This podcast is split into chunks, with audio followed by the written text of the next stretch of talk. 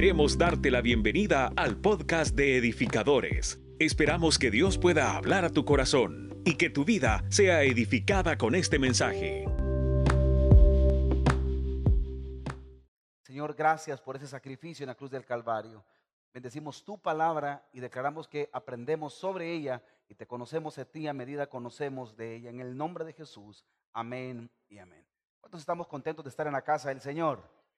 ¿Quiénes ya vacacionaron? Levánteme la mano los que ya vacacionamos. ¿Quiénes hemos sentido cortas las vacaciones? ¿Quiénes ya estamos enojados porque mañana entramos a trabajar normalmente? Bueno, disfrute por favor la parte de la tarde, le faltan las torrejas.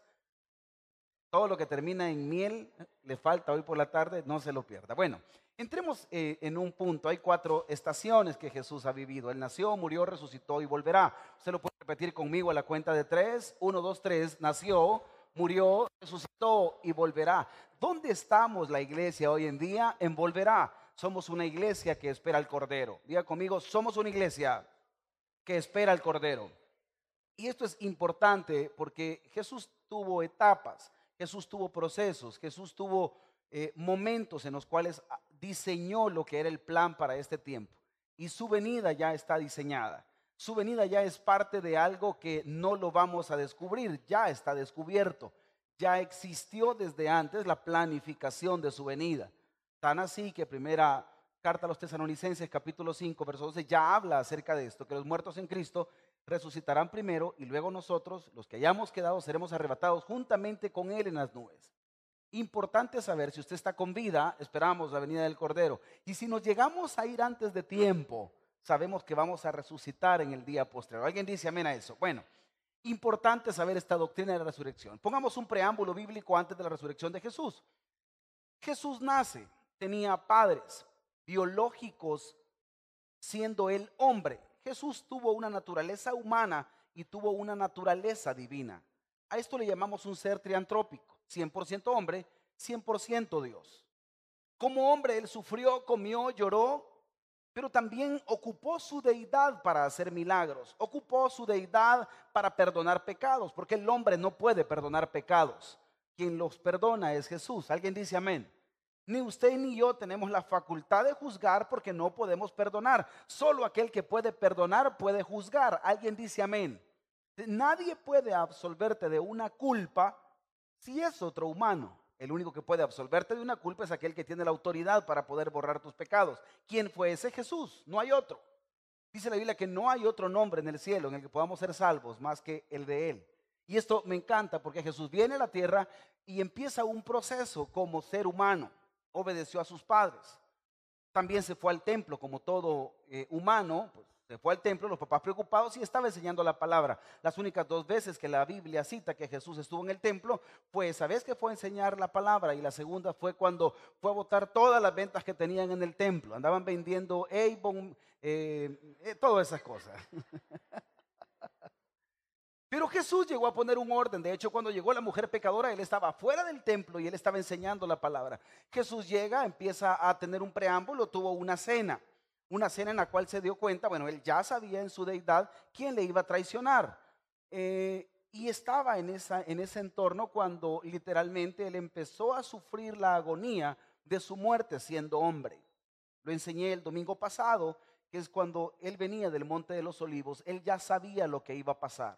Diga conmigo, él ya sabía. De hecho, cuando estuvo en la última cena, eh, él dijo, entre vosotros está el que me ha de entregar. Y todo el mundo se, asombraba y pues el fulano todavía le dijo, ¿seré yo, Señor? Él ya conocía toda la verdad, vivía ese momento de agonía. Esto es como cuando usted va, va a entrar al odontólogo y le van a hacer una extracción o un relleno. ¿Quiénes son amantes de los odontólogos acá? Si levantó la mano, ha de ser otro odontólogo. Pero cuando usted oye ese bendito taladrito que suena y que le dicen no le va a doler, va, a sentir como una picadita de una hormiga. Eso es falso, duele. Y cuando escucha ese taladro sonar, Usted sabe que algo va a doler. Jesús tenía una agonía no de odontólogo. Él sabía que iba a morir, él sabía que iba a pasar un proceso. Ese proceso que él estaba viviendo en ese momento de agonía de muerte eh, fue aquel proceso que lo mantuvo a salvo porque tenía que cumplir un propósito. Lo mantuvo a salvo porque sabía que estábamos tú y yo en juego ahí. Y lo mantuvo a salvo el hecho de cuidar esa parte de sacrificio que tenía que hacer por nosotros. ¿Qué teníamos que ver nosotros? Nada, pero nos amaba. ¿Qué gracia teníamos nosotros? Ninguna. ¿Quién se la va a jugar por usted hoy en día? ¿Quién se la va a jugar por mí hoy en día? Nadie. Pero hubo alguien que nos amó primero. Esa deidad, ese amor nos mantuvo a nosotros el día de ahora salvos. Diga conmigo salvos. Pastor, ¿quiere decir entonces que desde antes éramos salvos? Él nos predestinó. Lo voy a volver a decir con toda autoridad. Él nos predestinó. Claro, a lo suyo vino y los suyos no le recibieron, Juan 1.12, más a todos a los que le recibieron, a los que creen en su nombre, les dio potestad, les dio derecho para poder ser hijos de Dios. Pastor, y si me pierdo en el camino, si usted va a ser salvo, aunque se pierda en el camino, usted va a regresar. Lo voy a volver a repetir. Si usted se pierde en el camino y usted es hijo de Dios, usted regresa porque regresa. Lo volver a repetir, usted regresa porque regresa. Y esto no es porque yo quiera, no es del que quiera, no es del que corre, sino de Dios que tiene misericordia. Y si Dios te eligió, ¿qué puedes hacer tú? Esa deidad fue la que lo mantuvo a salvo, es decir, a salvo de guardar ese propósito para el cual él vino a esta tierra. Tenía que morir, por supuesto, pero ¿quién dice que no estuvo a salvo a través de la muerte? Lo que pasa es que cuesta entenderlo. Veamos lo que dice la Biblia. Mas Jesús, habiendo otra vez clamado a gran voz, aquí estaba en la cruz él, entregó el Espíritu. ¿Qué, significa esto? Diga conmigo, murió. Él toma la decisión y dice, bueno, voy a clamar a gran voz, pero ahorita me voy, ¿por qué me voy? Necesitaba hacer cumplir este momento. Y he aquí, el velo del templo se rasgó en dos, de arriba a abajo, y la tierra tembló, y las rocas se partieron. Esto fue una señal del nuevo pacto. ¿Qué significa esto? que Jesús estaba cumpliendo lo que había dicho. Vea lo que más me asombra a mí en la Biblia. Y se abrieron los sepulcros y muchos cuerpos de, de santos que habían dormido se levantaron. Y saliendo de los sepulcros después de la resurrección de él, vinieron a la santa ciudad y aparecieron a muchos. El centurión y los que estaban con él guardando a Jesús, visto el terremoto, y las cosas que habían sido hechas, temieron en gran manera y dijeron, lo puede leer conmigo desde verdaderamente la cuenta de tres, uno, dos, tres, verdaderamente este era hijo de Dios. No voy a dar clase de doctrina el día de ahora, porque lo invito a que estudie en el Colegio de Teología, pero sí le voy a enseñar algo. Si él muere viernes y tenía que estar tres días, cuenta del viernes para el domingo, ¿cuántos días le salen? ¿Le salen tres? No. No me voy a detener ahorita ni me voy a preguntar. Después con un buen café nos sentamos. ¿Le parece? Ok, démosle vuelta ahorita. Se supone que él iba a resucitar al tercer día. ¿Estamos de acuerdo? Usted acaba de leer en el versículo anterior que él entregó el Espíritu, el verso 50. En el verso 52 dice que había eh, todos los santos que se habían dormido y saliendo de los sepulcros después de la resurrección de quién? Bueno, Tampoco me voy a detener ahorita a decirle que él resucitó y nomás murió. Hmm, qué rollo, ¿verdad? Usted lo está leyendo, no me ve a mí así que estoy enseñando una falsa doctrina. Usted lo está leyendo aquí, que una vez murió, entregó su espíritu, aquellos que habían creído en él salieron de las tumbas y empezaron a levantarse y anduvieron por el pueblo diciéndole, miren, a mí yo acabo de aparecer aquí de nuevo. Él enseñó lo que era la resurrección. No con palabras, sino con hechos. Él resucita y los que estaban en esas tumbas también se levantan porque habían creído. Ah, pastor, pero esto es el seno de Abraham o la cautividad cautiva. No tiene nada que ver. Él se fue luego a la cautividad cautiva a llevar a los que iban a ser salvos. Pero entiéndame esto. La gente que estaba alrededor, usted léalo conmigo, se abrieron esos sepulcros y muchos cuerpos de santos que habían dormido. ¿Qué dice la Biblia aquí? Y no era thriller. Se levantaron y saliendo de los sepulcros después de la resurrección de Jesús.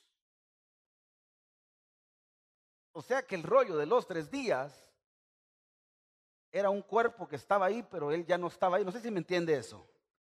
estaba, pero no estaba. Porque él ya, había, ya se había levantado. Esa es la deidad en la cual confiamos. Entonces yo puedo decir que cobra vida. Jesús anunció la resurrección al momento de su muerte, al resucitar a muchos, cobra vida. El versículo que dice, yo soy la resurrección en la vida. El que cree en mí, aunque esté muerto, vivirá. Usted lo puede leer conmigo, por favor, a la cuenta de tres. Desde yo soy, uno, dos, tres. Yo soy la resurrección y la vida. El que cree en mí, aunque esté muerto, vivirá. Desde antes nos estaba enseñando esto Jesús. Jesús estaba siendo un ser muy reservado, pero él podía haber hecho destrozos con los que lo estaban dañando. Sin embargo, él tenía el corazón de siervo, como el suyo y como el mío. ¿Podrá creer que usted hubiera hecho eso? ¿Quiénes con el primer azote nos devolvemos y vamos a darle la primera manada? Sinceramente, ¿quién, quién hubiéramos hecho eso? No, hombre, yo estaba viendo un TikTok ahorita que un fulano iba con la cruz, le empiezan a pegar, se da la vuelta y raja aquí, Yo le puedo asegurar que muchos de aquí nos hubiéramos dado la vuelta. La humildad que él tuvo de soportar, no por cualquier cosa, sino porque nos amaba, cuidando el propósito a través del dolor, cuidando el propósito a través de un proceso de salvación que Él estaba en ese momento ejecutando para que tú y yo pudiéramos alcanzar de ese proceso de salvación. Sin sacrificio no podía haber salvación. Necesitaba Él ejecutar ese proceso. Pero Jesús ya había hecho este rollo. ¿Quiénes aprendimos algo nuevo el día de ahora? A mí me destapa el coco y me senté con el pastor y me dijo, mira, hay dos posiciones teológicas. Vos hacerle caso a lo que la Biblia dice. Y la Biblia me dice que él se levantó el mismo día. Pastor, y las profecías, si es que el tercer día creo que se dieron cuenta de todo este rollo. Pero él no estaba muerto. Él ya vivía. Y tú me vienes a decir a mí que no puede hacer un milagro contigo. Si él ya venció lo que te está hostigando a ti. Si él ya venció lo que te tiene atrapado a ti. Aquello que tú le llamas muerte y no nosotros ¿Quiénes sabemos que vamos a resucitar, ya sea en el día venidero o en cualquier momento, vamos a resucitar nosotros? Por supuesto que va, a suceder. Somos una iglesia que va a morir y una iglesia que va a resucitar. Y resucitaremos para salvación. Entonces, si eso va a suceder, Él ya gobernó aquello que a lo mejor te está provocando problemas. Él ya gobernó. Si gobernó el top de los problemas, que aparentemente que todos decimos, todo tiene solución menos la muerte. Yo te voy a decir algo, la muerte sí tiene solución. La resurrección. Y nos la enseña Él acá. Este Jesús que ahora viene y hace las cosas distintas cuando Él se declara que es la resurrección y vida. Ahora, veamos esto. Quiero hablar de dos caminos el día de ahora. Dije que esto era un preámbulo a lo que era la resurrección. El camino a la tumba. Quiero que pueda leer conmigo en Juan 21, el primer día de la semana. María Magdalena fue de mañana, siendo aún oscuro, al sepulcro y vio quitada la piedra del sepulcro. María Magdalena tenía una virtud, era tempranera, como usted y como yo. La casaca. ¿Quiénes tienen años de no ver el sol cuando, cuando va, va saliendo? No, hombre, hermano. Si hay algunos que, ¿y en qué momento amaneció? Solo siempre miran la cortina ya eh, con luz. Hay otros que de verdad tienen complejo de gallo de sereno. ¿Alguien dice amén? Desde las cuatro están aquí puros viejitos, nos agarra, ¿cierto o no? Y le voy a explicar algo. María Magdalena era de esas. Yo creo que el team, el team que tenía Jesús era Pedro, Juan, María y Marta. Era el team más cercano. Esa es apreciación muy mía. Creo que era un team que averiguaban dónde estaba, qué iba a hacer Jesús. Unos preparaban todo lo logístico y otros preparaban toda la parte espiritual y los recursos que iban a llevar. Unos eran eh, más PR, eran relaciones públicas, hacían como ese enlace de ver para dónde qué iba a suceder y otros llevaban los panes, llevaban los sándwiches. ¿Quiénes fueron alguna vez aquí al aeropuerto y llevaban tombillas de café y pan y todo en picachos? Ay, hoy resulta que todos son VIP, ¿verdad?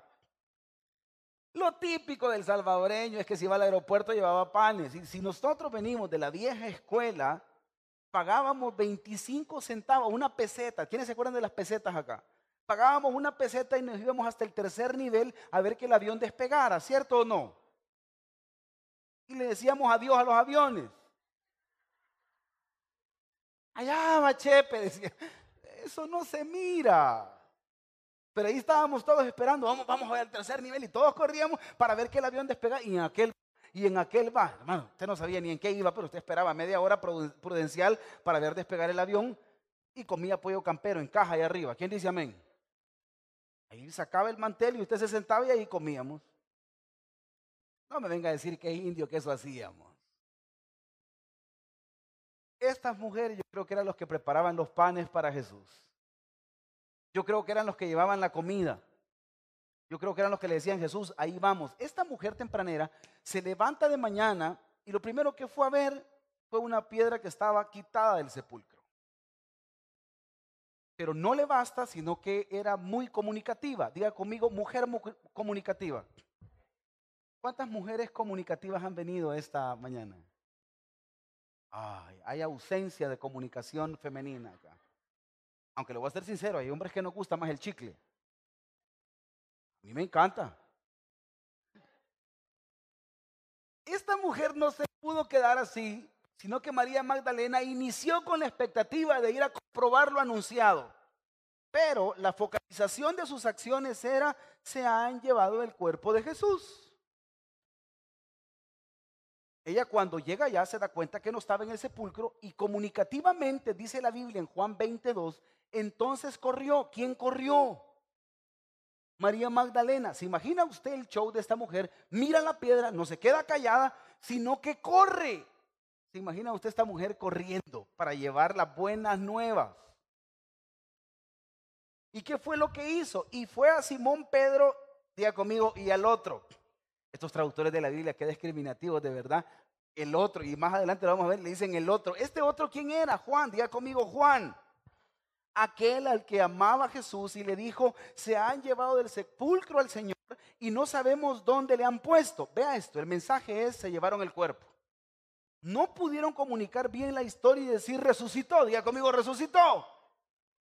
Sino que vienen estas y dicen, se llevaron el cuerpo. Como buen latino, ocuparon el hashtag en Twitter, se llevaron el cuerpo. Lo postearon y ahora el trending era, se llevaron el cuerpo. Diga conmigo, se llevaron el cuerpo. Yo me imagino que un Jesús dijo, ¿y por qué no dicen que resucité? Focalizados en el cuerpo y no en la resurrección.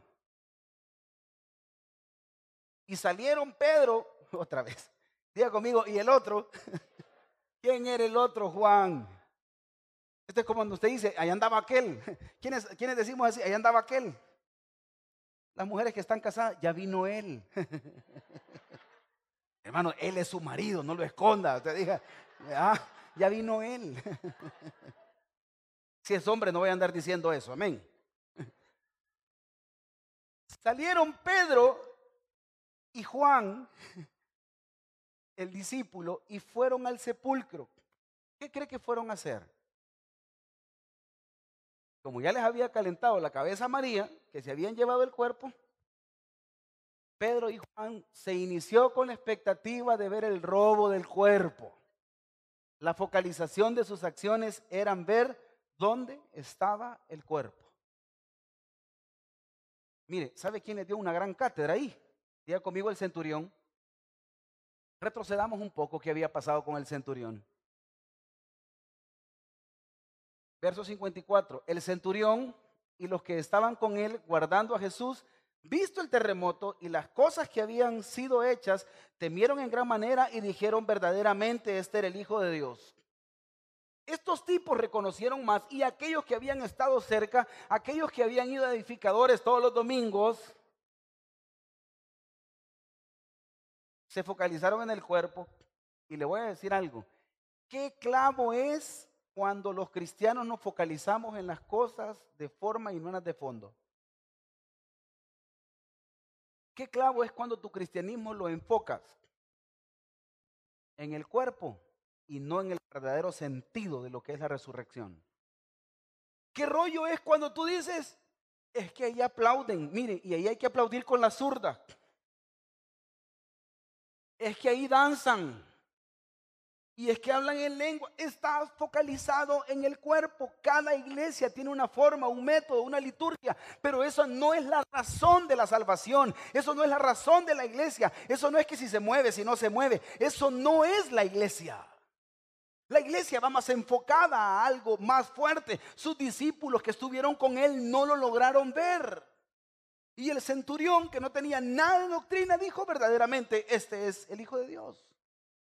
¿Dónde está focalizada tu fe? ¿En métodos? ¿En formas? Está focalizado, es que deberíamos de ser una iglesia solo que cante, es que deberíamos de ser una iglesia solo que profetice. Esas son formas. Y nosotros venimos acá a ser bendecidos, no por una forma, sino por un hombre que dio su vida por nosotros, aquel, la deidad que vino a darnos salvación. Tu focalización va mucho más allá que el cuerpo. Los discípulos focalizados en el cuerpo, peleando por detalles. Es que se llevaron el cuerpo. ¿Se imagina usted si hubieran sido salvadoreños los que estaban averiguando el cuerpo? Eh, sí, vea, eh, que mira. Es que ese es típico. Eh, que mira. Ese romano que yo vi ahí en la piedra, ese maldito fue. No, no, no, mira. ¿Sabes qué? Yo tengo un presentimiento. Nunca lo metieron ahí. ¿Se imagina usted todas las conjeturas si hubiéramos sido latinos y si hubiera sido de Oriente? Sí, sí, sí.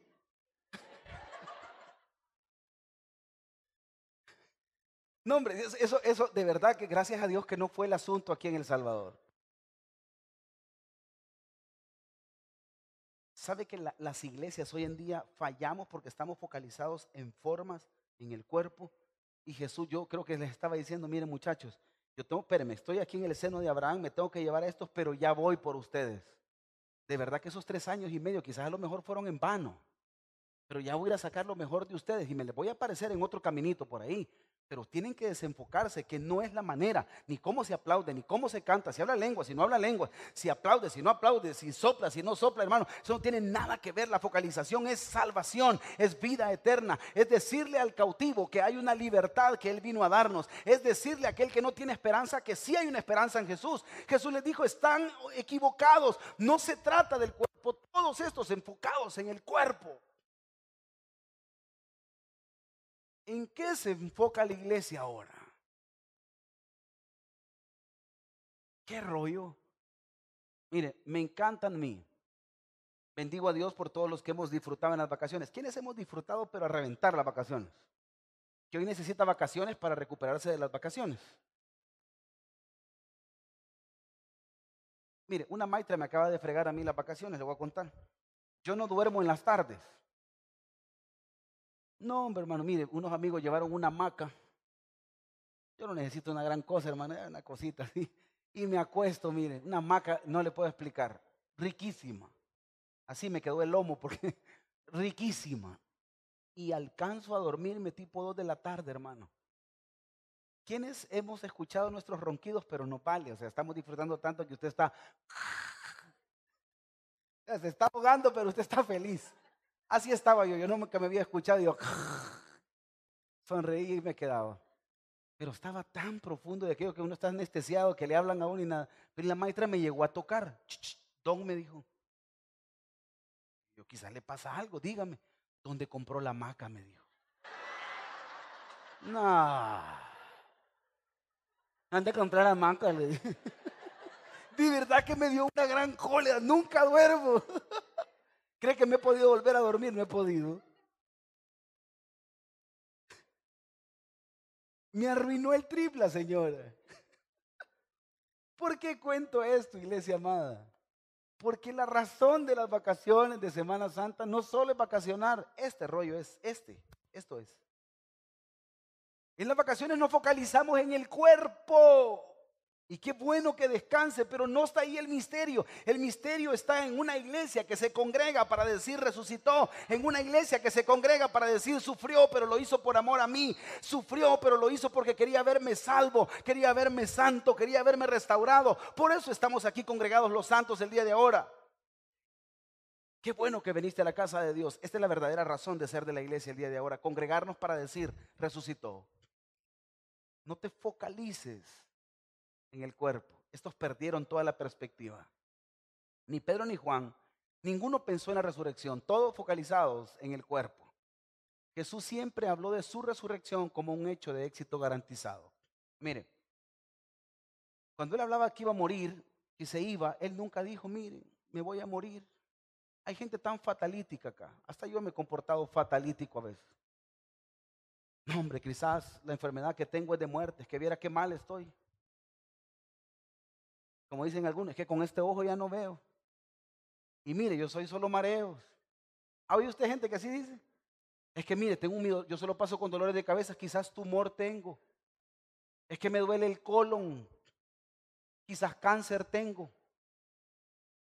Mire, es que me ha salido una chivola aquí. ¿Ha oído usted gente que dice, me ha salido una chivola aquí, quizás cáncer de mama o de papa? La gente llamando la muerte. Y Jesús cuando dice que se iba a morir, le dijo, voy pues, le dijo, miren, muchachos, les dijo, hay invitación, voy pues a preparar lugar para vosotros, donde yo esté, ustedes van a llegar, yo les voy a preparar la mesa. ¿Se imagina usted Jesús hablando de su muerte como un hecho de celebración, como un hecho de éxito, como un hecho de esperanza? La iglesia no puede hablar de fatalismo. ¿Cuál es tu léxico? Tú no puedes llegar donde alguien que está pasando un proceso difícil y tú llegar a ponerse la más difícil. Hermano, si usted mata fe, aléjese. Si llega donde un enfermo y le dice, mira, es que fíjate que tengo principios de cáncer, y usted, y usted de los que le dice, ah, yo tuve una amiga, fíjate, y se murió de eso, fíjate. Hermano, enfocada en el cuerpo. Sea usted de los que lleve esperanza. Sea usted de los que diga, yo conozco a uno que sana esto. No te puedo explicar cuántos testimonios he escuchado de sanidad de cáncer, de sanidad de esto, de sanidad de lo otro. No, hombre, esto no es nada para Dios, porque dice la Biblia que para Dios no hay nada imposible. ¿Qué tal si tú eres una voz de esperanza? ¿Qué tal si tú le das vuelta y no te pones más fatalítico? Hay personas que cuando miran a otro llorar, lloran. Y la Biblia dice llorar con los que lloran. Pero si usted va a llevar una voz de esperanza y se pone a la parte de alguien, no se va a poner a llorar. Sí, está bien fregada, vea mamá. Porque usted le va a matar la fe. ¿Qué necesitamos? Un, estilo de Jesús, un método de Jesús, que cuando hable de muerte está hablando de resurrección, que cuando le hablen de sufrimiento está diciendo, mire, pero los voy a salvar, voy pues a preparar lugar para vosotros. Ese es mi Jesús. El Dios en el que creemos el día de ahora es un Jesús que no anunció su muerte como algo fatal, sino como una bendición, como un éxito garantizado. Segundo camino, diga conmigo el camino a Emaús. Quiero que leamos la Biblia. Dice Lucas 24, del 13 al 15. Y he aquí, dos de ellos iban al mismo día a una aldea llamada Emaús, que estaba a 70, 60 estadios de Jerusalén, que son 60 estadios, 12.7 kilómetros. E iban hablando entre sí de todas aquellas cosas que habían acontecido. Sucedió que mientras hablaban y discutían entre sí, Jesús mismo se acercó y caminaba con ellos. Jesús se acerca en un proceso que llevaban de plática fructuosa o infructuosa. ¿De qué hablaban? De todo lo que acabamos de leer nosotros. ¿Qué estaban, qué estaban a lo mejor hablando? Bueno, le a lo mejor hablaban y le decían, mira, ¿viste la mamá de Jesús cómo sufrió? ¿Te diste cuenta que la piedra ya la movieron? Quizás se llevaron el cuerpo, quizás no se lo llevaron. ¿Se imagina usted la tertulia que tenían estos hablando de lo que pudo haber pasado porque todavía no la miraban. Me hubiera encantado que el versículo dijera, y estos dos iban el mismo día en una aldea llamada Emaús y hablando acerca de Jesucristo resucitado. No hablaban de un Cristo resucitado. Estaban hablando de lo crítico, de lo amarillista. Hablaban de lo peor que estaba pasando. Como a veces son nuestras pláticas. Aquí, mira, Fergado, quedé sin billete después de las vacaciones. Arruinado y tengo que mandar el carro a arreglar, sin frenos, quizás en bus voy a andar. Porque muchos, muchos van a salir aquí desesperanzados. No, hombre, ni billete tuve para las vacaciones. Y déjeme decirle que no se necesita dinero para disfrutar. Hoy en la mañana prediqué este mensaje a las 7 de la mañana. Y yo les decía, miren, yo vengo de la era del guacal y de la pila. Bien cabía en la pila. No, hombre, para mí una pila olímpica era la mía. Yo entraba y todavía me ponían flotador. Yo era de guacal, hermano. ¿Quiénes nos bañamos aquí en guacal? Sea, sea sincero. Chulones. Niños, niños, vea. Nah, me dio con el calzoncillo de los transforma y andaba y ahí me metía, era feliz. Y ahora que recuerdo, yo decía, no, hombre, si es que no se necesita gran cosa para disfrutar este rollo. Jocote de azucarón, hojas de jocote, al más no haber. ¿Quiénes comíamos hojas de jocote? Ay, es que si no me llevan a mí a de Cameron, yo no, no, no siento que es vacación. Hermano, usted no está para estar pidiendo tanto gusto. Es actitud, es disfrutar, es tener a su familia, hermano. Hágase una mangoneada, hombre. Pero estos venían hablando de todo lo fatalítico que les había pasado. Qué difícil está la vida. Ya viste qué caro está el súper. ¿Para qué va ahí, pues? Pues sí, se queja del súper. ¿Para qué va? Vaya al Mercury, hermano. Ahí puede negociar, ahí no puede. Usted, el empleado del, de los súper, no puedo decir la marca, no le puede decir cuánto menos. Vaya al mercado. Ah, la tita le baja. Usted le dice, ¿y cuánto menos? ¿Y a cómo las cinco manos? Depende de la mano. Pues sí, usted puede negociar, mire, y este, búsqueme uno entre Camagüey y el otro. Usted puede llegar a negociar. Pero no se queje de la vida sin tomar acciones sabias. No se queje de la vida, hermano. Usted quejándose del carro y otro que está quejando porque anda pata. Todo es relativo. Usted se queja porque no hay para comer, pero yo quisiera saber qué es lo que le significa para usted no comer. Yo no lo veo ni peche ni lo veo muerto. Está bien si lo hubiera todo jalado aquí y usted no pudiera. Pero hermano, yo los veo bien alimentados para la gloria de Dios. Como usted quiera, pero usted ha comido. Y hasta con torrejas, hermano, no eran suyas, pero las comió. Estos tipos venían hablando de un evangelio sufrido, hablando de un Jesús, y Jesús se, acerca y dice, quiero escuchar a estos cabezones que vienen hablando de la calamidad, que lo peor del caso es que ni, ni a ellos les ha pasado. Esto no tiene nada que ver con ellos, tiene que ver conmigo, metidos esto, pero quiero oírlos. Esto sufriendo por un Cristo que ya estaba resucitado. Alguien me va siguiendo.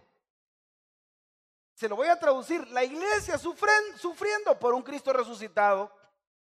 La iglesia hablando de problemas y un Cristo que dice, espérenme, ubíquense, ya resucité, ya estoy entre ustedes. Pero no se los podía decir y me encanta lo que Jesús hace. E iban hablando entre sí de todas aquellas cosas que habían acontecido. Sucedió que mientras hablaban y discutían entre sí, Jesús mismo se acercó y caminando con ellos, y me encanta esto, verso 16, más los ojos de ellos estaban, ¿qué dice la Biblia?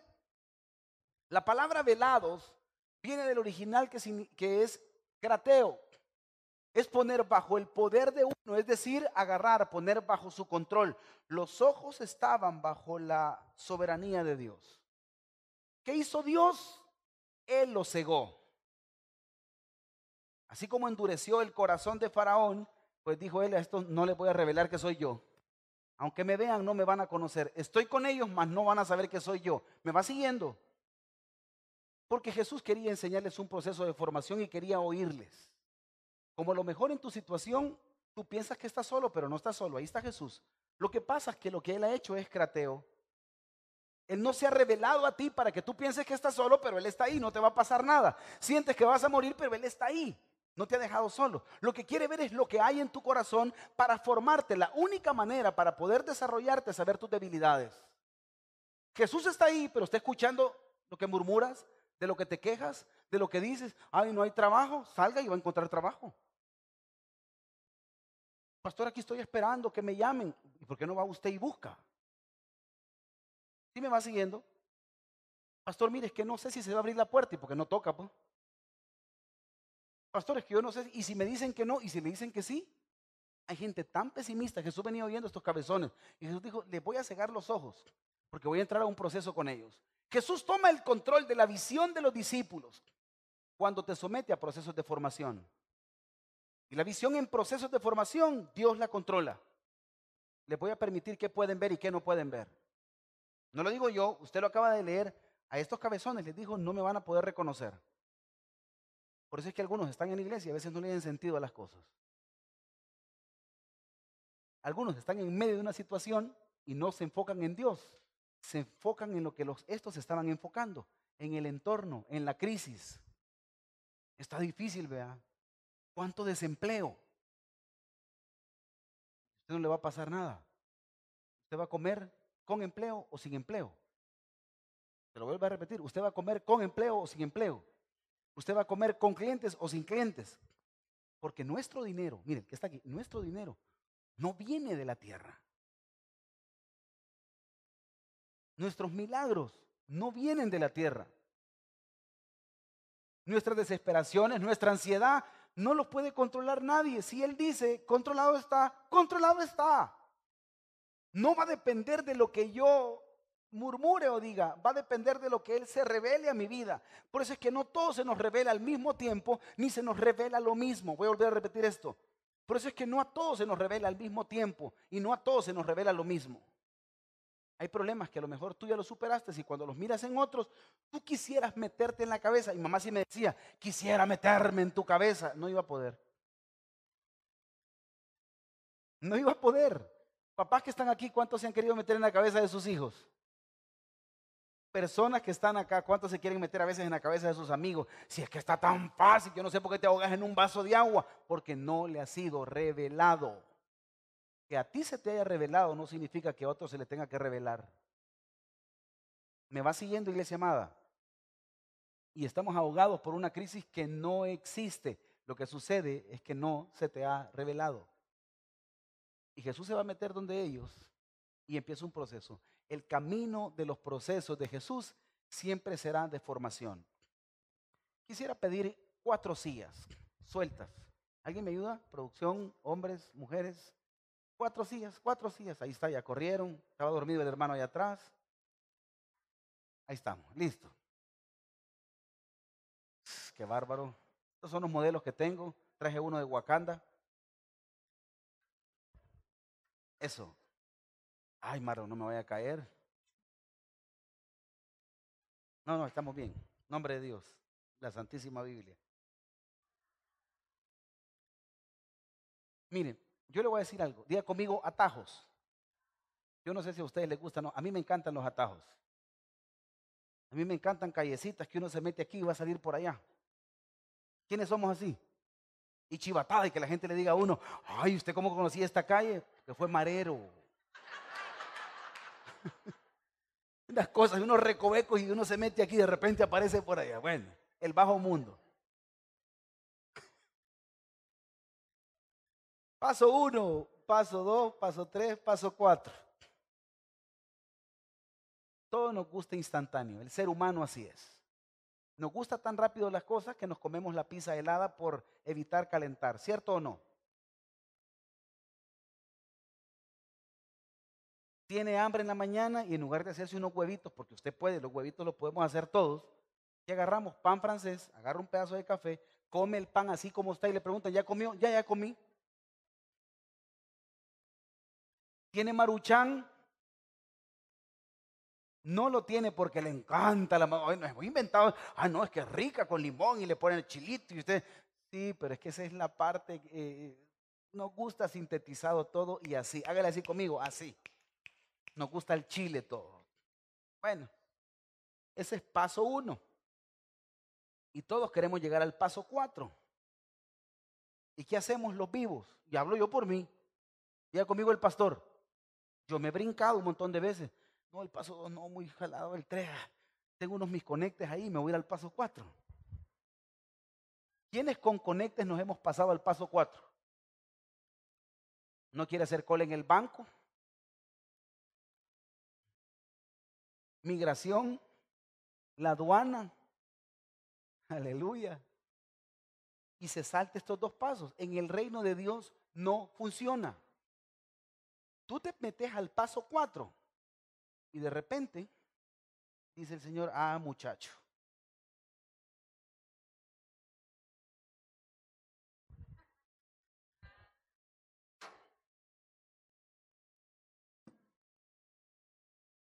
Ya voy en el 4.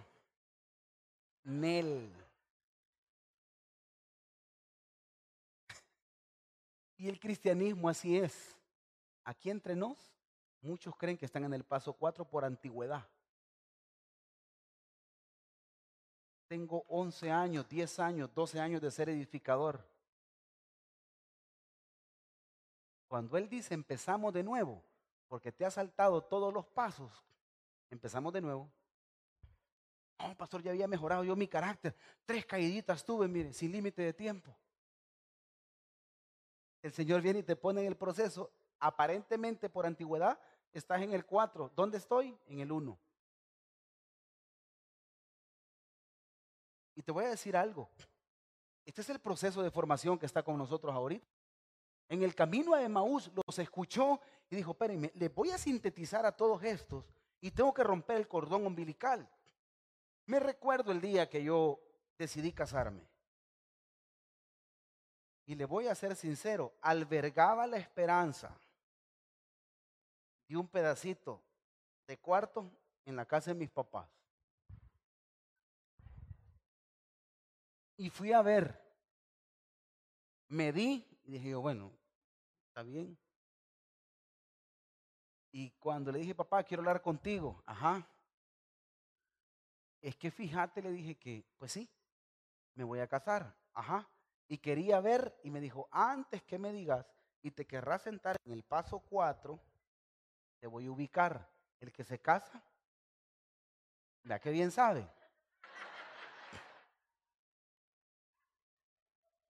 Así es que me dijo, dígame cuándo se va. ¿A dónde me mandó?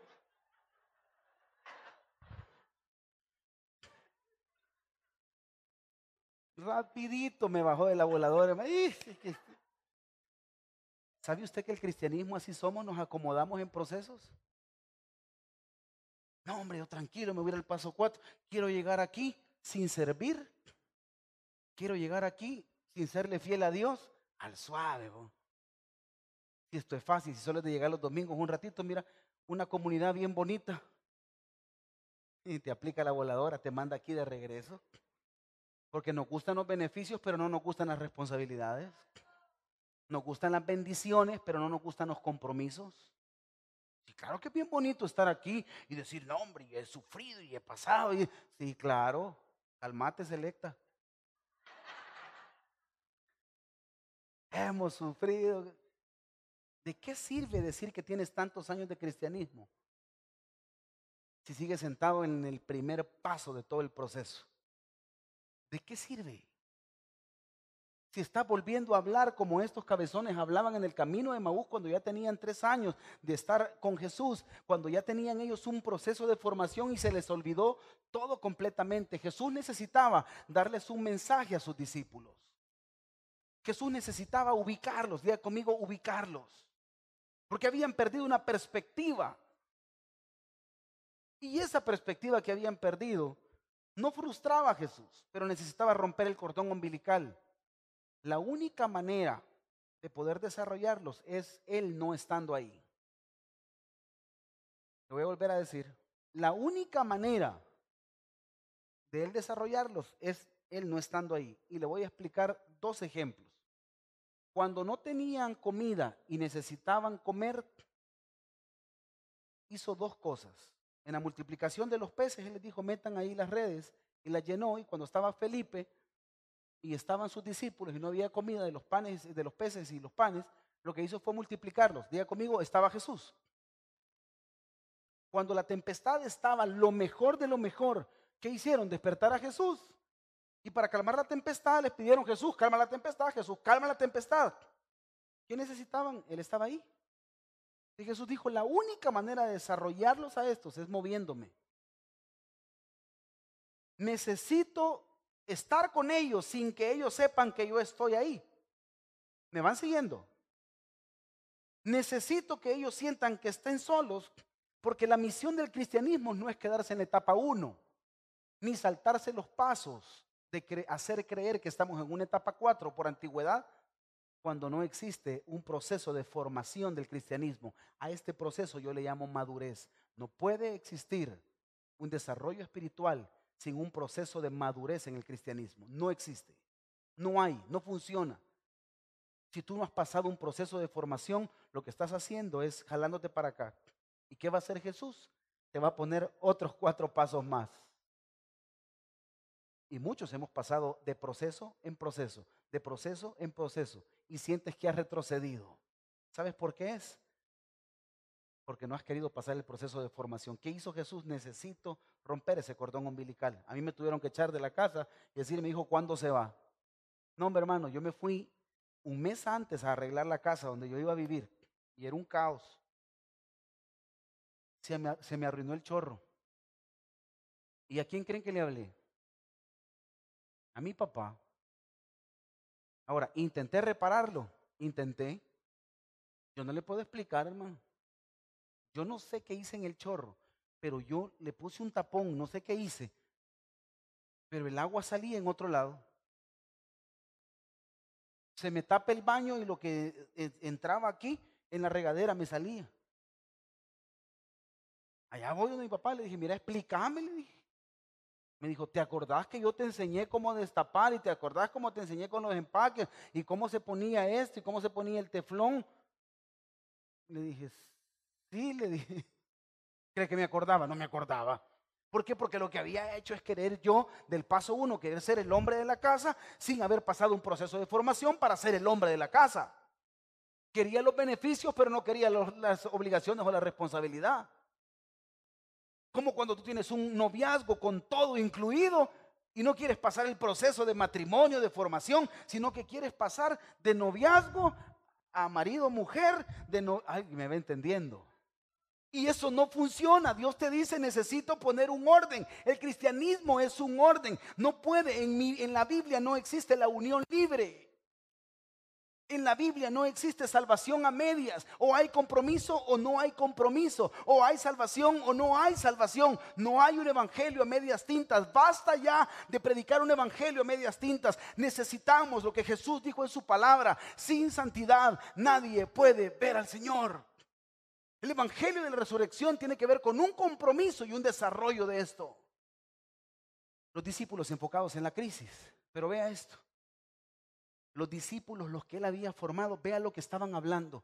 Pero nosotros esperábamos que él era el que había de redimir a Israel.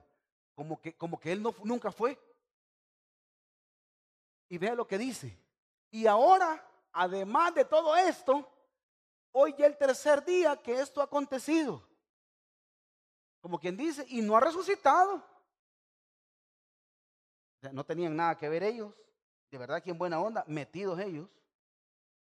Y aunque también nos han asombrado unas mujeres de entre nosotros, las que antes del día fueron al sepulcro y como no hallaron el que dice, aquí tenía que haber dicho, y como había resucitado, pero no, otra vez el cuerpo vinieron diciendo que también habían visto visión de ángeles, quienes dijeron que Él vive.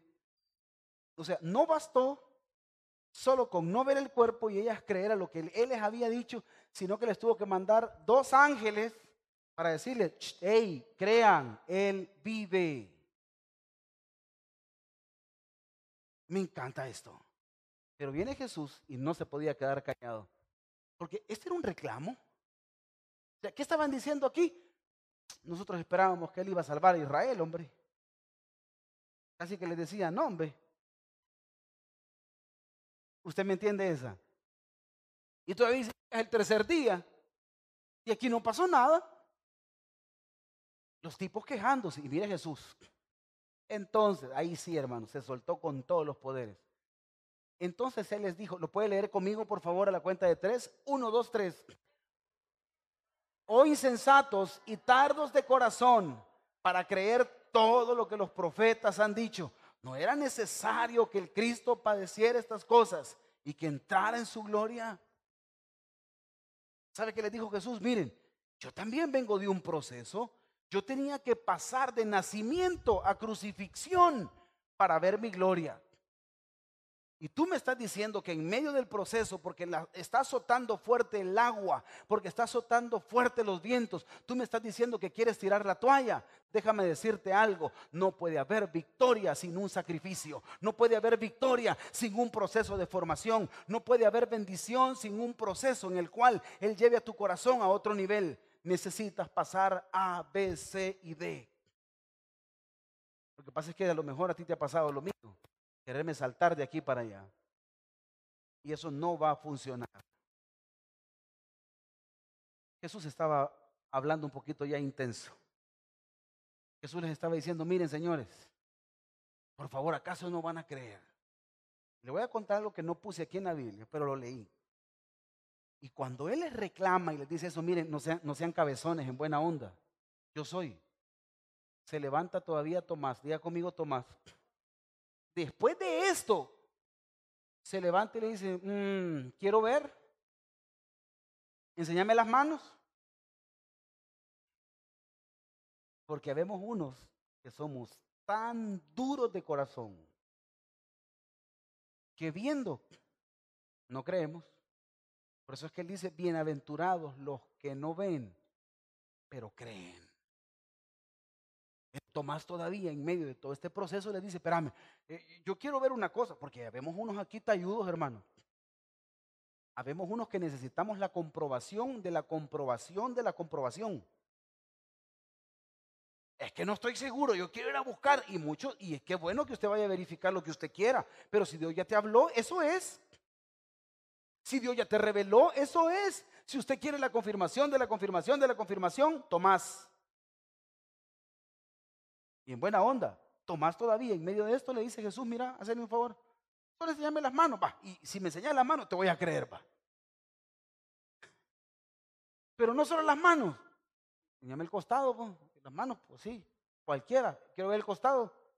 No, hombre, Jesús le da una cátedra, le dice, está bien, eso te hace feliz, mírame la mano y no solo las vas a ver, mete tu mano, le dijo está focalizado en las cosas de forma, pero no te está focalizando en que yo resucité. Quieres una comprobación que yo soy el que estaba ahí. Resucité. ¿De qué estamos hablando hoy en día ahora? De que al igual que los discípulos, a lo mejor estamos pasando un proceso difícil hoy en día. Y tú me vienes a decir que aquel que ya venció la muerte no puede solucionar tu problema. Que aquel que ya venció la muerte no puede solucionar literalmente tu familia, tu casa, tu economía, tu salud. ¿Tú quieres venir a decirme hoy en día que Dios no puede cambiar el corazón de tus hijos? Tú me vienes a decir hoy en día que Dios no puede hacer algo por ti. Déjame decirte, Dios puede. Si venció a la muerte, si resucitó, Dios puede hacer en tu casa lo que nadie más ha podido hacer. Todo es cuestión de tiempo, es un proceso. ¿En qué parte del proceso estás? Quiero entender algo. Póngase en pie y lo va a leer conmigo y los músicos suben. Los dos caminos. Léalo conmigo, por favor, a la cuenta de tres, todo esto. Uno, dos, tres. Los dos caminos, el camino al sepulcro y el camino a Emaús, revelan a un Jesús demostrando su sacrificio y deidad, siempre bajo procesos de formación. El día de ahora lo que tú estás viviendo es un proceso de formación. Vas por el camino correcto. Te voy a decir algo, Él vive. Te lo voy a decir con todo mi corazón, un sol mayor. Él vive, diga conmigo, Él vive. ¿Sabes que este día Jesús resucitado alrededor del mundo? Todo el mundo habla de un Jesús que hace más de dos mil años Él venció a la muerte. Ese Jesús está aquí ahora. Ese Jesús que vino a darte esperanza y vida. Tu casa está en problemas, hay esperanza y vida. Tu familia está en problemas, hay esperanza y vida. Emocionalmente te sientes destrozado, hay esperanza en un Jesús que ya venció a la muerte. Padre que estás en los cielos.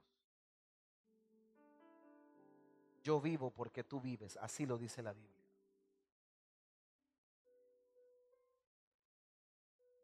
Jesús, te amamos y te bendecimos. Jesús, gracias por todo lo que soportaste.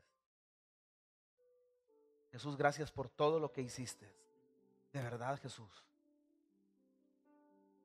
Gracias.